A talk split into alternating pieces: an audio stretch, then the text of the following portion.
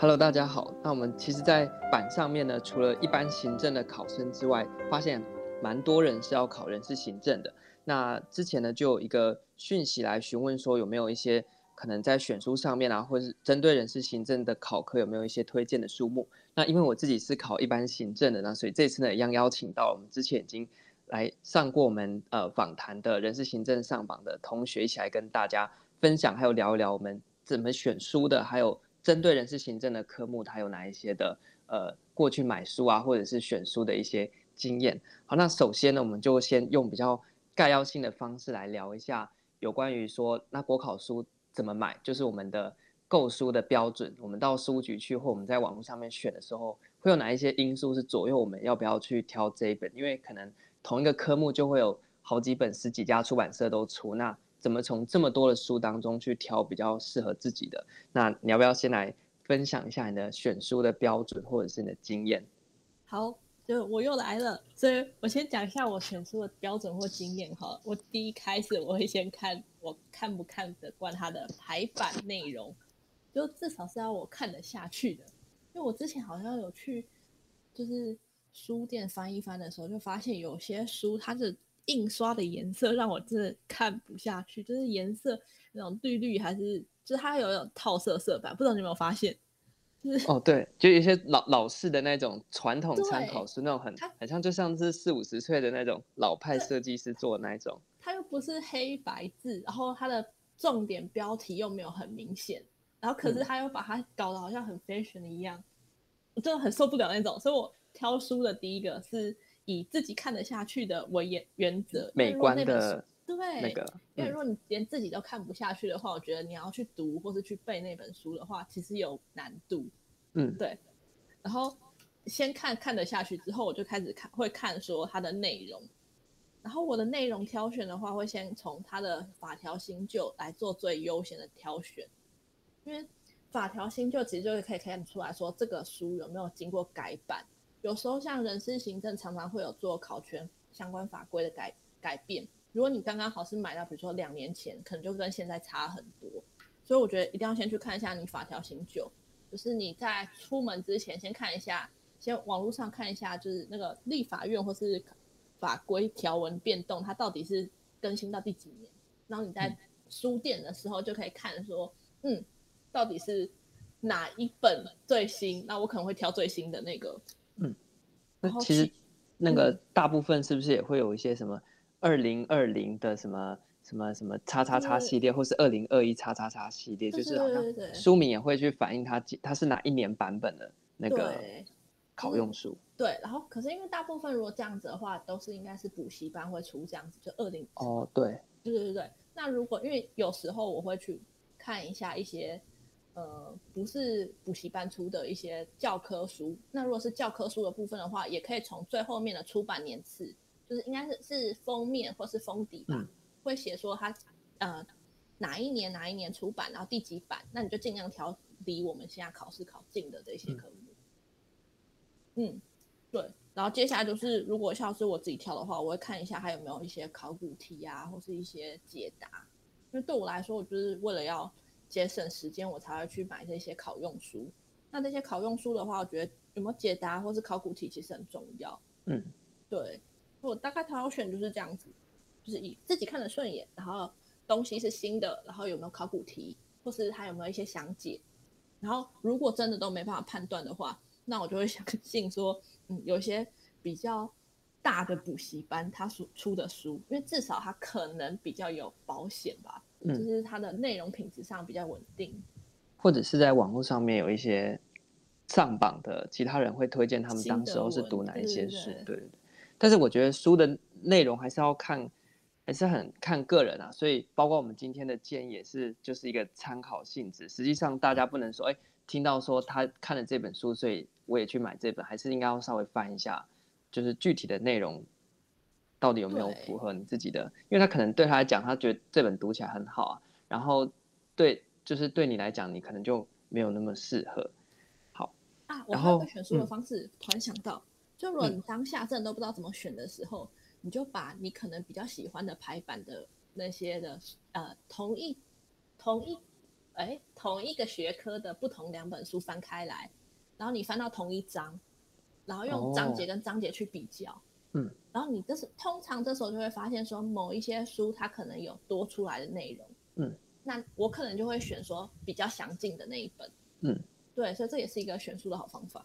那这就要实际到书店去，因为现在很多人都在网络上面买书，网络上面买书的话，你就没办法翻它的那些内容的部分。嗯、但是我我觉得啦，就是还是要稍微对内容有一点了解，因为假设我现在是一个新生，然后完全不懂行政学，所以我去翻书的时候，我对行政学没有概念的情况底下，我翻了五本书，同一个单元，其实我我是没有那个鉴别度去分析说那到底哪一本写的比较好，嗯、所以也是需要稍微对学科有一点。了解之后，然后你再去挑那些考用书，可能会比较适合一点。嗯，对。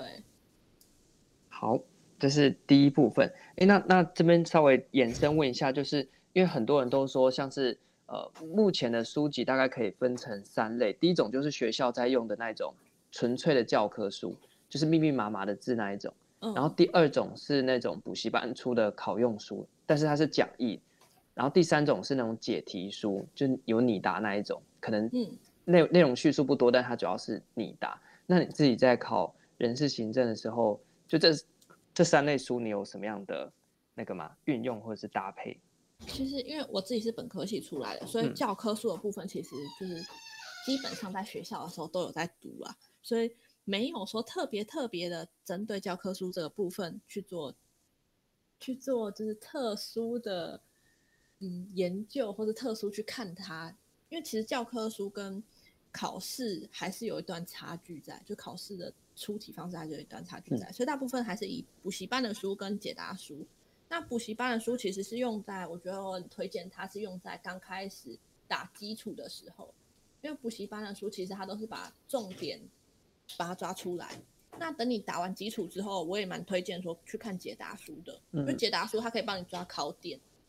可是我觉得它的那个考点啊，可能就是你要知道它考点在哪里就好。可是你不要去背它解答的内容。对，对，因为解答内容其实我有时候看他解答内容，其实就是 copy 之前的那个补习班的那些考用书的内容，直接。哎、欸，我真的很讨厌这种、欸，哎，这感觉就很作弊啊。然后你根本就没有回答到题目，你只是把题目的考点的。参考书内容贴过来而已，那我买你这本你答干嘛？我就直接去翻书就好了。可是很多的解答书都是这样，就是让我无法理解。就是好了，我真是无法理解。就是他应该要是要，就是我建议大家看解答书的时候，应该是看说这个考点是什么东西，嗯，然后是运用解答出去找考点，而不是背他的解答。嗯，对，因为背解答的话，其实大家的资源都一样。那你解答背一背之后，他可能换个题目出的话，你可能就不知道了。对，所以很多人可能在考场上面，他们觉得说奇怪，我书都有念得很熟，然后我也写得出来，为什么分数就是拿不高？因为你已经被那本解题书给误解了，你以为你写的正解，你跟解题书一样的正解，其实在在国考上面那个根本就已经答非所问了。其实很多你答都有都有这个问题，因为包含我我自己自自己之前在买书的时候就买到这种书。看一开始看的时候觉得哎写的还不错，后来看到越来越多之后就发现说奇怪，他只要可能像政治学，他只要考到呃意识形态，他就把同样的话贴到所有意识形态的那个对跟你答，然后看了就觉得很生气啊，你是在骗我的钱吗？然后你要贴可以，问题是你那样子的写法，就是，至少改一改吧。对啊，就没有回应到那个题目的对对对问的东西啊。对，所以解答这个部分，我是觉得大家可以去买，它也是蛮重要的。可是你要知道说它的解答书，就是或是你答书，它的重点是在哪里？你先要把那个重点厘清之后再去做，再去、嗯、再去读啦。对，我觉得解答书的部分，还有一个就是 那个，如如果那本书啊你读不懂的话。通常都是书的问题，你不要怀疑自己是不是能力太差，因为真的真的是这样子。因为假设你看不懂那本书，真的是表示那本书写的太烂，或者是它不适合你。因为像我那时候在看政治学的那个诶、欸、解题书的时候，我一开始也在怀疑说是我政治学不熟呢，还是还是那本书太烂。但是后来我政治学弄得很熟熟悉之后，我去看那本书，是发现说，那真的是那本解题书写的太烂，太烂。哪一本我就不要讲，是真的有些解题书真的很烂，就是直接复制贴上，啊、所以就是不要在乎那个。对，可是通常当你读到发现说这个解题书太烂或是真的不行的时候，你就对，然后可是问题通常到这种程度的时候，就是你已经快接近上榜的时候，因为你都熟了，所以这也是好事之一啊。对，就是一个鉴别度，但是大家也不要因为这样就要去想办法挑那个解题书很麻烦，对，那会越挑越多，然后会越来越深入，就越来越刁钻。嗯，哎，有关于这个问题啊，嗯、我之因为因为我之前有在跟出版社一些合作的经验，所以就可能会听到一些他们内部的一些针对这个事情的一些看法，然后他们像他们就会讲说啊。诶，很多的那个拟答或者是解题书，他们那样子的写法，他们的用意就是他们那个老师的用意是说，他要让你复习那个单元，他不是要真的教你解答的，所以才会出现说他就是把课本的内容贴直接贴过去，但是他没有针对那个题目好好的去回应。然后他们的说法是说，哦，这个只要是主要是透过题目，然后把这个概念让你复习，所以他就把课文贴过来。但是他没有真心的是说，我要针对这个题目解给你看的做法，然后所以就会导致说很多人不晓得，就以为说哦，那那这个针对这个题目我就可以直接这样的回答，殊不知他只是把课本贴过来让你复习这个单元，他还终究还是一本有着拟答性质的考用书，而不是纯粹的那一种解题书，因为他根本就没有在解题，所以我觉得这个也是补习班或者是那些。呃，国考出版社没有告诉一般读者，他在写那些解题书的时候，背后其实有不同的出发点。嗯，可是补习班这样说法的话，我倒是还可以接受，因为毕竟他就是告诉你说，这题就是跟那个单元有关系。对对，可是好像大家应该他应该要写在前面啊，跟大家对啊，他应该告诉大家 说，我这一本是透过题目帮你复习单元，但是不是认真的在解那一道题目，因为你认真解那道题目，怎么可能会出现？一模一样，只要是同一个考点，然后就一模一样的内容，所以我觉得大家也可以去判断。假设你手上那一本拟答或者是解题书，它在不同的题目居然出现相同，就复制贴上的段落，那很可能这个这本书它就是以复习性质为主，并没有太大的解题导向。但是解题和复习是两回事，所以你复习的很好，不代表你很会解题，所以你还是要针对你的解题技巧去精进，不然你考场上就会觉得死的很莫名其妙。对，嗯，好。嗯那接下来第二部分，我们就开始进到那个学科的呃，之前我们自己用过的书籍的呃分享。然后，因为人事行政它的考科跟一般行政呢有一点点的重叠而已，就是呃行政法还有行政学。那其他的就是人事行政他们自己的。考科像是什么现行考权啊、心理啊、人事制度啊之类的。那所以我觉得前半部先用我们共同重叠的科目，就是行政法和行政学来简单的分享一下，就是我们那时候大概用了哪一些书，然后有还是有哪一些比较雷的书可以提醒大家不要不要再踩再踩到我们之前踩过的雷，然后浪费钱这样。好啊好啊，浪费钱这种事情我之前常做了。嗯，我不知道，哎，我们先从行政学开始好了。好，嗯，嗯、啊。因为像我行政学的话，其实是因为我一开始最初是用我大学的教科书，哎，可以直接点名吗？可以啊，教科书就可以啊，因为 教科书就、哦、好、嗯，然后我就直接讲的是张润书老师的书。哦，我也是买张润书。对，可是你会不会发现后面张润书老师后面的那几个章节，比如说人事行政、人事行政、财务行政都没有改，对，都没改，完全没有变。所以你一开始读，而且他的。我觉得他好像是有时候是用老式的翻译，所以你有时候看了他的中文字，可是你看不懂。对对对，而且它 里面这个不是要带任何的政治意思，但是它里面有一些写法，因为他是算是老一辈的学者吧，所以他有一些大佬。对，还有一些的涉及到可能国足的论述上面，他就会写的很有中国中国传统特色的行政学，但是这在我们国考上基本上是。你念这个，你念这个干什么？就是有点在透露他自己的政治意识这样。对，所以这本书是前面的行政学流派的地方写的，我觉得还蛮算很完整、嗯、完善。但是到后面新兴的各个单元，像是财务行政、人事行政、公共管理、新的趋势治理，它那边就没有了。对对对，他只是真的是打基础的。对对对，所以我一开始其实我一开始读到这本，就是我一开始。打底的书，就一开始开始接触国考的时候，是先用学校的这本书。那我发现它不行之后，就开始去用补习班的考用书。那补习班考用书我就不讲是哪一个补习班的，他写的是真的非常的详细，可是他过于详细，太详细，对，太详细了。这国考不会考这种东西啊。对对对对对，这也是一个问题。然后后来啊，因为我自己有写过一本书。然后就会发现说症结点在哪边呢？嗯？就是因为我们是考生出来的作者，所以我们可能离那个考试比较近，我们还能够用那种考生的心情来做写作，所以我们当然希望越薄越好啊。我只要告诉你会考就好。但是补习班那边或者是出版社那边，他们有一个考量，是因为他们呃不希望书太薄，因为太薄。当然是帮考生啊，但是因为太薄就不能卖什么钱嘛，就是那个价格就不能定太高，所以他们就希望你把内容写厚一点，这样他们定价高一点。然后当然对作者来讲，抽润也可以抽高一点，但是这有一个矛盾的地方。然后所以所以很多你去看那些考用书，尤其是行政学这种大部头的科目，他们的内容都会放得非常非常多吧。很多不相干的东西全部都拉里拉杂都放进来，就是为了扩充那个书的厚度。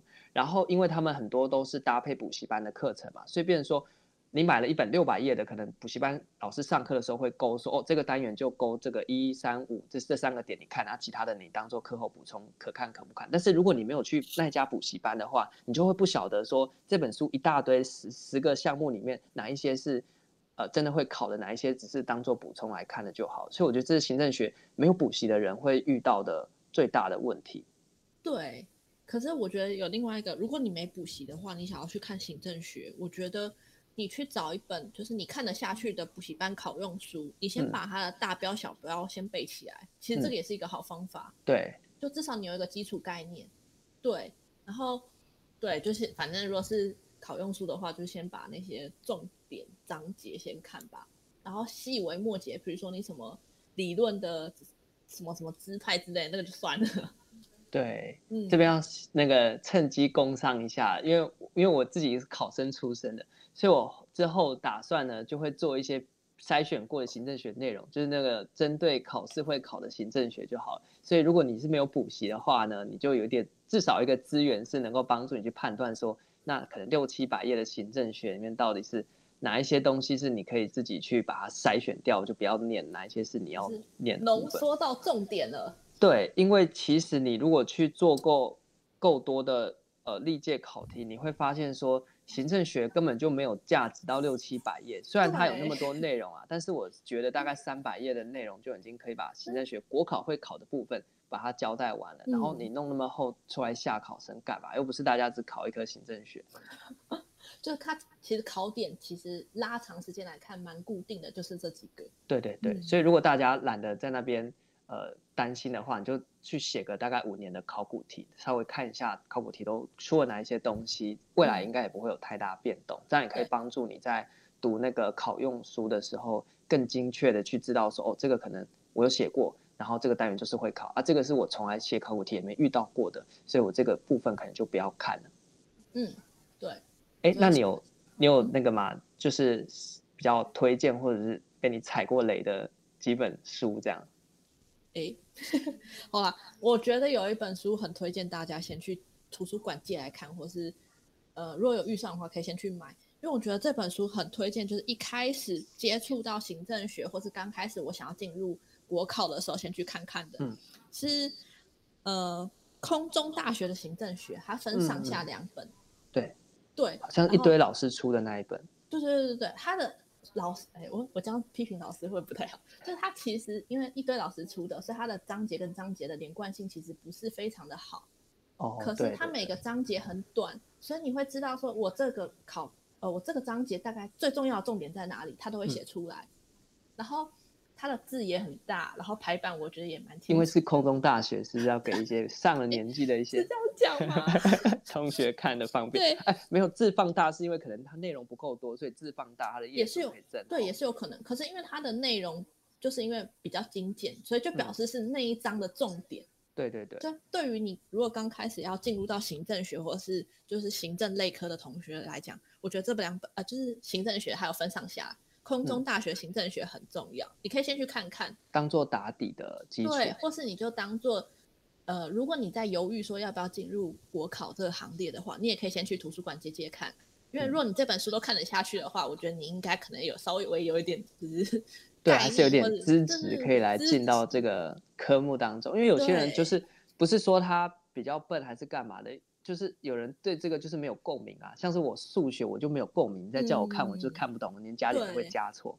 所以你要是因因为要你要有读得下去，你才备考的，这样考试才有意义。如果你都读不下去，你还要准备考试，那就是就真的很痛苦，而且没有那个效效果。我们可以找另外一条路走，这样子。对对 对对，所以行政学空中大学的这这一套套书啦，因为它应该是上下两本，我觉得可以去看看。嗯、而且这个是，比如说图书馆其实都有，对，必备的，对，必备的。然后不管是学校图书馆，或是呃呃县市政府的图书馆，其实都有。所以你就先去借借看，嗯、我觉得很好。那考用书的部分呢？考用补习班的吗？对啊，补习班的考用书呢，基本上因为我有买过两本。然后我真的是看不下去，所以我后来你可以暗示一下，大概是大概是哪一种的？就是呃那个最大家的那个，啊哈，对对对对。然后可是因为我已经忘记那个老师到底是谁了，因为他的书我真看不下去，所以我后来就完全放弃他，然后我就自己做我自己的笔记啊。笔记，我觉得我们本科的比较有这个优势，就是我们对有有个比较好的基础，然后还可以去那个哎，但是你讲的这是我我我我是可以附和这一点的，因为。之前我要找书的时候，我就想说，可能补习班的资料会比较好，所以我也是买了 买了几本，而且是业界大补习班的名师哦，他教十几年哦，然后我想说名师的书应该不简单吧，结果买来看，我一开始看我是真的不喜欢，然后我就想说。还是可能是因为哈，我我是学校体系的，对这个国考体系不熟，所以可能补习班的，然后我认真的看完几遍之后，我更肯定，然后加上我后来上榜之后，我更肯定那几本书是真的写的很差，真的不行，真的不行，真的超烂。那是哪一个？应该，而且现在业界的大头就是那，我觉得有时候也不能怪他们啊，因为我们还是我们自己刚考完试，所以那个考生的视角还很尖锐。按、啊、他们那个可能太久没有经过那个考场上的那种压迫感或那种历练的时候，他们已经用一个老师的角度来写书，就会跟考生的角度会有点脱钩，而且脱钩蛮远的。然后另外一个是因为我们是本科系出身的，可所以对于他的那个敏锐度也可能比较高。对对对，可是对于可能刚开始想要进入国考的同学来讲，嗯、我觉得其实补习班的考用书其实也还算不错，是真的。对对对对。不过我觉得，如果大家真的想上榜的话，你还是尽量的去做一点精进一点啦。就是我我不晓得这样讲会不会有点冒犯，但是我觉得我们本科系而且念到研究所，我们的视角我们站的比较高，所以对于那一些可能所谓的补教的大咖，我们是用一个等就是平等，甚至站的比他们更高的视角在看他们，所以就觉得哎，他们好像有一些呃缺点。但是对于一般非本科系。的学生，他们就是仰着头在看上面的那些老师，嗯、所以我觉得观点上面可能也会有落差。对，可是对于一般人来讲，其实呃，我是觉得也算是一个很大的帮助啦。就是、对对对对，也不要太过批评他们 啦。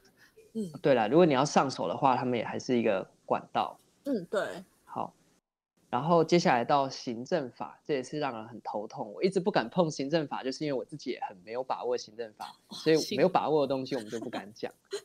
行政法真的大魔王。对对，那因为我不知道你的准备方式是怎么样。我行政法的话呢，基本上都是没有很主动的去准备，因为法科我真的 法科我在学校是都考得很高哦，我法科好像。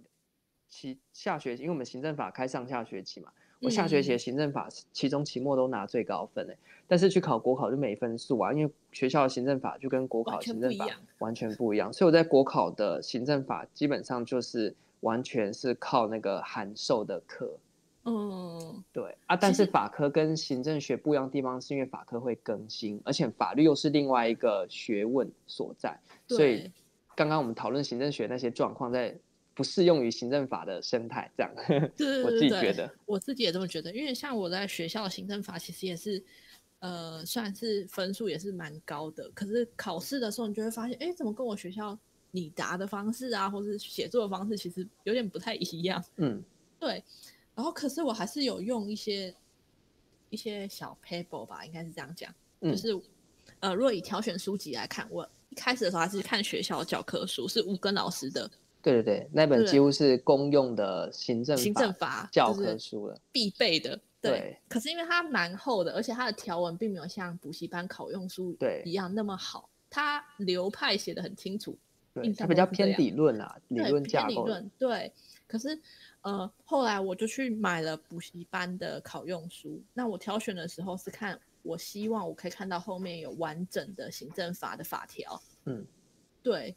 我挑选的方式是这样啦，因为行政法我也没有特别特别的去做深入的研究，所以好像也没有什么特别可以推荐给大家的。可是我觉得就是可以大家先看一下有没有法条。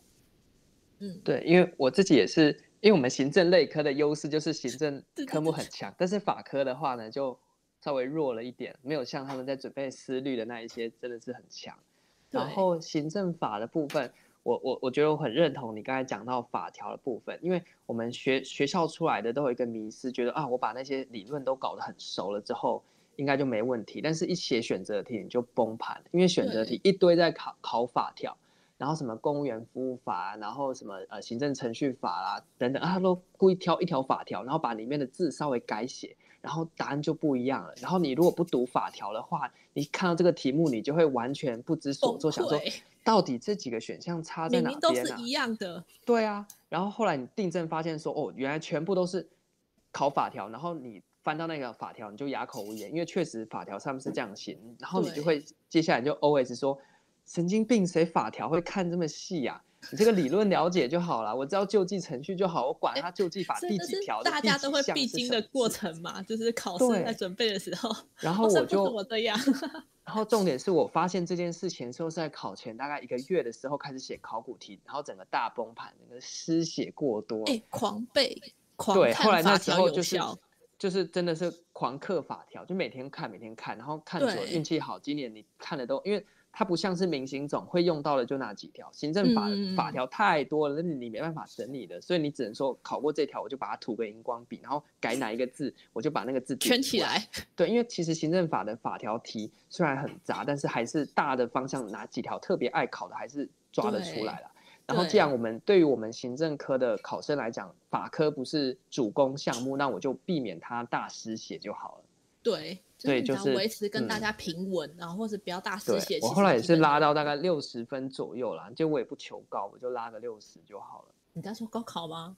对啊。哦，好哦。六十应该还行吧？我想说保守科目啊。保守科哦，因为那时候我定目标其实定在七十还是多少？哇，太高了吧？不是，因为你有时候你要就是留那个扣打给自己，就是 避免考试的时候出错，哦，所以目标定高一点嘛。我想说，因为它不是五十五十吗？就是，啊啊、那那假设我这个申申论题就两题，不要多，我就拿十分，我就二十分。然后选择题五十分，哦，我就拿个那个大概大概大概三四十分左右这样子，然后就可以压到那个国考录取门槛的那个六十分线。哦我。我是觉得啊，如果行政法就是他那种五十五十有五十的那个选择题的那一种，我自己是把目标都一定要定在四十二分以上。哦，你这么严格啊？哎，对啊，可是后来考试考出来也差不多这样。啊，你选择题两分跟国考申论题两分其实差蛮多的，是没错啦。对啊，就申论题，就是反正我觉得，因为会考出选择题的其实都是法条题，所以你把法条题读一读之后，其实你再去练考古题的时候，你的选择题几乎就没问题了。对对对对对，对对对，相对之下，你可以补足你很多申论题不会的地方。嗯。嗯那另外一个最后要提醒的点，就是因为法条每年都会更新，尤其是像大法官的视线一直做一直做，所以如果大家在准备行政法的时候呢，绝对不要去买那个二手书，因为那个法条是旧法条，纵使他今年出版的书哦，他可能年年年初出的，到年中新新法条一改了，然后考题也不会管你，他就直接出出来，所以这个可能就是非法科或是你没有在关注法律一些修法的事情的时候会比较。吃亏点，因为我记得很清楚，去年高考的申论题就出了一个算是比较新的法院的见解，但是那题是还好了，嗯，就是你知道的话，你可以心安的解啊；你不知道的话，你用呃逻辑去推也是写得出大概的方向，嗯。所以就是要提醒大家，法条的部分一定要去一定要注意，因为不像行政行政学，大概再过二十年也不会有新理论，但是法条是每年都在改。你说搞不好我去提一个新理论。对那接下来呢，我们讨论完了选，呃，就是我们共同的行政学和行政法之后，接下来就要主要交给你来分享一下人事行政的那些专门的考科，有哪一些你比较推荐的书，嗯，或者是你比较推荐的选书方向？嗯，我觉得选书方向的话，我先从现行考权开始好了。哎，刚好像破音了，就现行现行考权的话，其实如果照市面上的补习班来讲，其实有很多所谓的名师，然后我觉得大家不要去轻易的相信那些名师所出的书或者他们上的课，会大踩雷。哦，所以也是有这个事情，有很严重。嗯，就是反正我觉得，嗯，对，就是现行考权的话，就是不要轻易相信名师，请相信法条。对，因为现行考权其实大部分的。嗯、呃，如果你知道基本的基础概念，就会知道，比如说我国的考权制度它的演变是如何，或是它的呃嗯，它是什么院在处理什么事情，比如说考考试院在处理什么事情，人事总处在处理什么事情，这种事情你都懂了之后，你就开始拼命背法条。嗯，因为法条的部分其实才是考试的重点，跟行政法一样。嗯，对，跟行政法一样。然后我是建议，如果在考呃考现行考全这一科的时候，呃，你可以先去买一些补习班，帮你集中好的一些考全法典。嗯，因为它的考全法典其实很不错。像，诶，这样我可以直接讲吗？可以啊，你可以可以直接讲，哦，因为大家好像就想要很明确知道我要哪一本书。因为像我有买智光的一个郭如意老师主编的一些现行考全法典。它是含公务人员法的、嗯、啊，它每一年都有更新，嗯，然后他把呃就是相关的法典科目，就是相关会考试的东西，都会把它整个条文都会印在同一本书里面，这就省去你自己去找法条的时间，哦、嗯，对，然后我觉得它好处是，就是它把印都印在同一本，可是相对之下也有一个坏处，它的坏处是。它有时候并不是最新的，所以你买那个法典之后，嗯、其实你还是偶尔三不五时要去网络上看一下现在最新法典是什么东西。嗯嗯，对。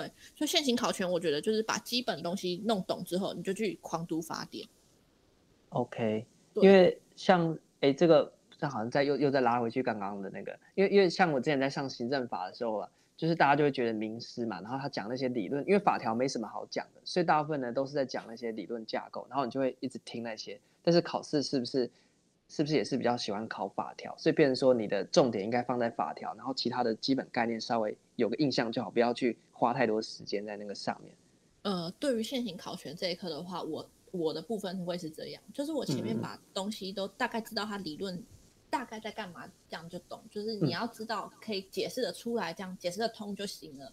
可是对于呃其他的就是法典部分，一定要背熟。比如说它的第几条在做什么，然后或是他你讲到禁止检验的时候，可能就会是呃服务法或是任用法或的第几条这种东西，你要很明确的把它讲出来。嗯，那所以这个就看个人了嘛，这也不是什么名师就能够让你记起来，就完全不用名师就可以记。OK，好，所以大家如果在准备现行考权的时候，可以注意这几个面向。那那个各国人事制度上次已经有讨论过，那这次就稍微简单的讲一下，就针对书的部分。对，针对书的部分的话，我觉得如果行，呃，就是大部分人接触各国考权，应该都是用补习班的考用书，因为它很杂。可是补习班会帮你先整理好，我这点我也非常的承认。可是国考常常会出现那种，嗯、呃，出现。刁钻的考古题，或是一种就是明案件吗？应该这样讲。偷袭，偷袭，对，偷袭来就是某个来偷袭，对，就是某一个老师特别他讲出来的，他就会出现。然后我发现有一本书很重要，是许南雄老师的《各国人事制度》。哦，对，他这个书，他现在已经不知道出到第几版了，他就一直出，一直出。然后，可是他的。呃，翻译的方式，它有时候前后不一，所以你可能要自己去注意一下它的英文。嗯、但是它常常国考会突然出现一个蹦出一个什么东西，就是新考点的时候，常常都是从这本书出来的。哦，所以，所以算是一个大、这个、大大公开的秘密。哎，我也不知道算不算秘密，因为其实许南雄老师的这本书其实是教科书。嗯。对，然后我后来我去翻了一些补习班的一些考用书，其实它有时候有一些书后面会写说它是参考资料来源是什么，其实这本书也都是在上面的。哦，所以倒不如直接去参考原点比较快。嗯、对，可是它的坏处就是第一个就是它前后翻译的中文可能会有问题，嗯，就是可能前后不一。然后另外一个就是它的它的呃就是分类方式并没有那么漂亮，因为补习班的话会帮你分好，比如说，哎，我的英国的考选就是这个部分，我的任用就是这个部分。可是徐南雄老师他是以每个国家就直接这样混在一起，所以你要去做比较，各个国家比较或者各个比国家同整的时候，你可能要花点心思。所以就可以跟那个补习班的考用书两边一起搭配。对，它是一起搭配的。我觉得这本书很重要。嗯，好，那那个心理学的部分呢？心理学部分，其实心理学大家都说他是大魔王，我也觉得他是大魔王。就是，可是我的分数都还是固定在差不多五十到六十这样左右啊。只是有时候有些东西真的没有看过。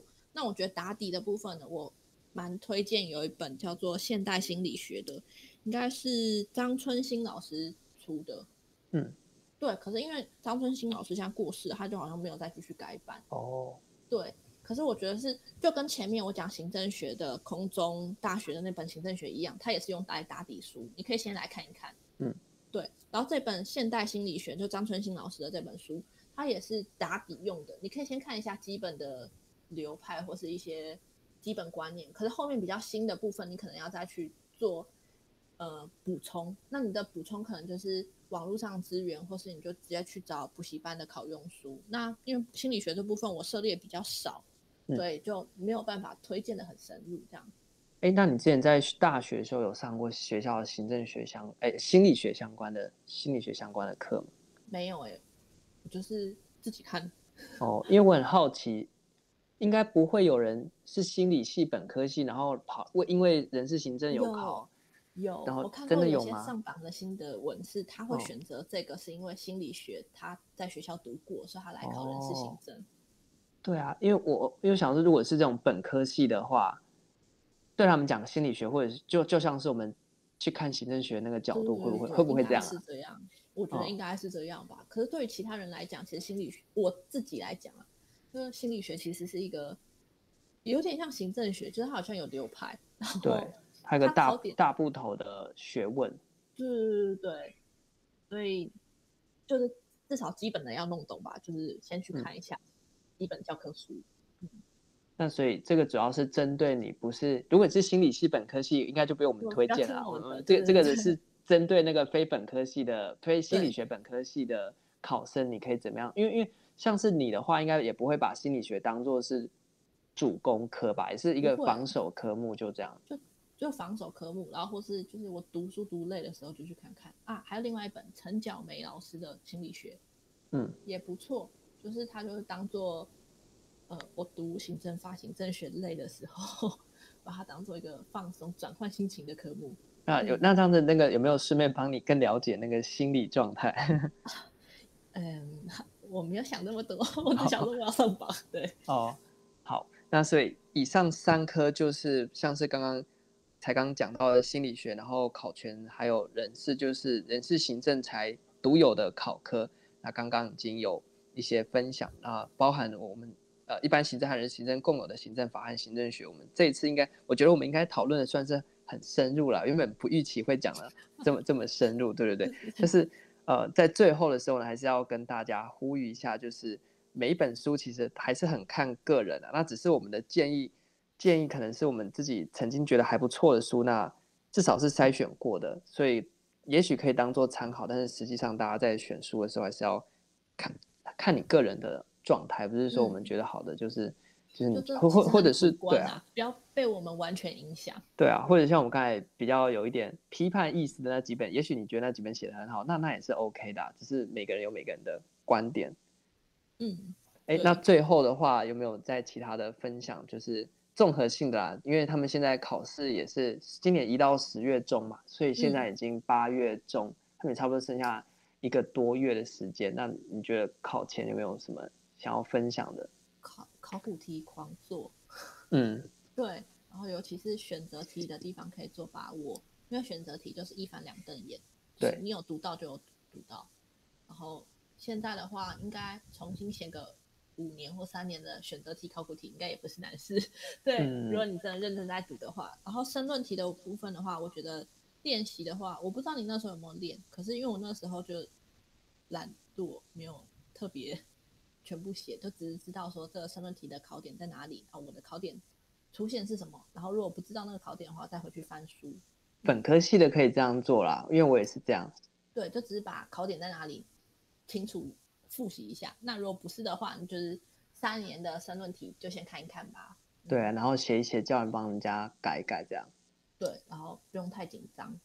嗯，好，那就希望今天的分享对大家有帮助。但是其实，因为我们讲这个选书，通常也都是那个刚开始准备啊，那到现否今年的考生，他们可能也来不及所谓的选书，他们已经有自己都买好了。所以就是假设你没有要考级，假设你是要考明年的啦，或者是也许年底地台来得及吧。那今天的呃选书的讨论，希望能够对呃这一类型的。同学有是有帮助的，哎，那最后我们要不要来预告一下，就是我们之后准备要做的那个计划？你说小计划吗？对，小计划也是可以啊。好，哎，那那那那我要简单，还是还是你要来介绍一下？你来你来介绍好了，你来介绍。真的吗？好，那就是呢，哎、嗯，因因为我们都同一间研究室的嘛，然后之前，所所以我后来找来宾其实都是我们同一个研究室的同学啊。那我们全部呢，呃，研究所都是台大的，呃。就是我们的学历是公共管理的硕士，但是我们的来源其实有政大的啦，有台大的啦，然后有呃国北大的嘛。那所以呃这几间几几乎啦，国考的考场上面本科系的产出最多的就是呃就是。也不能讲台政北，因为其实北大和政大的产出是比台大要多很多的，这应该是正北方的。啊、对对对，正北方的正北方的上榜率都很高，然后台大是打个酱油这样子，冲着他的名气。那所以我们这几个同一个研究室的同学呢，就想说，因为距离我们的分发还有一段时间，然后最近因为我的关系啊，有收到很多人对国考的好奇，然后同时我们自己也是深受曾经深受国考之苦啊，包含说你要怎么选书啊，还是。你要怎么样去？要不要补习之类的？那那个钱是不是都很伤啊？你觉得？伤，超花钱，就是而且你还不一定考得上。像那个补习班函授，我一买就喷掉了好多钱哦。大概我当助教的薪水都凑不到这个钱，都要跟家里借。我还分期付款。对，所以我们就希望说，那我们这几个成员背景应该还还可以啦。那就希望说。把一些国考的资讯能够整理过后，然后提供给大家，让大家除了花钱去补习班之外，能够有额外的，也是很有系统性的整理，能够获得到一些考试资讯。那之后我们应该会有一个 IG，就类似呃国考读书心得分享的部分。那这个部分呢，如果我们做出来之后再跟大家分享，这边就只是先跟大家做一个预告。那成员就是大概之前有来呃被我邀请过我们同一个研究室的。同学，那希望说可以帮助大家用一个我们从本科生的立场来帮大家筛选出国考真的会考的，然后从我们自己上榜的经验来告诉大家说哪一些路可以走，哪一些路不要再重蹈我们的覆辙，真的是要尽量省时间，因为国考就是你考完了上榜录取或者是落榜然后重考，那就是一个瞬间，所以不要为了那个瞬间就把你整个人生都砸进去了。那最好的状况当然是。用越少的时间，赶快把这个事情准备起来就好。不是说你今天读了十二个小时，就证明你是什么铁血考生，然后就一定是很了不起。这其实是最差劲的考生，最优秀的考生应该是用很少的时间就把这个考试给搞定，这样才是一个比较。就是你的读书时间不代表你的认真程度，你读十二小时并不代表你比读两个小时的认真哦，因为考试就是比分数的嘛。所以也不会说，哎、欸，你你这个一天读十六小时，所以我国考帮你加分；他一天读两小时，国考帮你扣分。所以真正聪明的考生应该是用最短的时间去做呃最有效的准备。那就是我们之后这个小计划，希望能够呃整理一些我们的经验跟大家分享的。对，嗯，那就请大家拭目以待。那我们这一集呢就聊到这边，呃，再再次感谢今天的来宾，非常厉害的人事行政的同学。好。感谢，谢，好，那就跟大家说拜拜啦，拜拜，拜。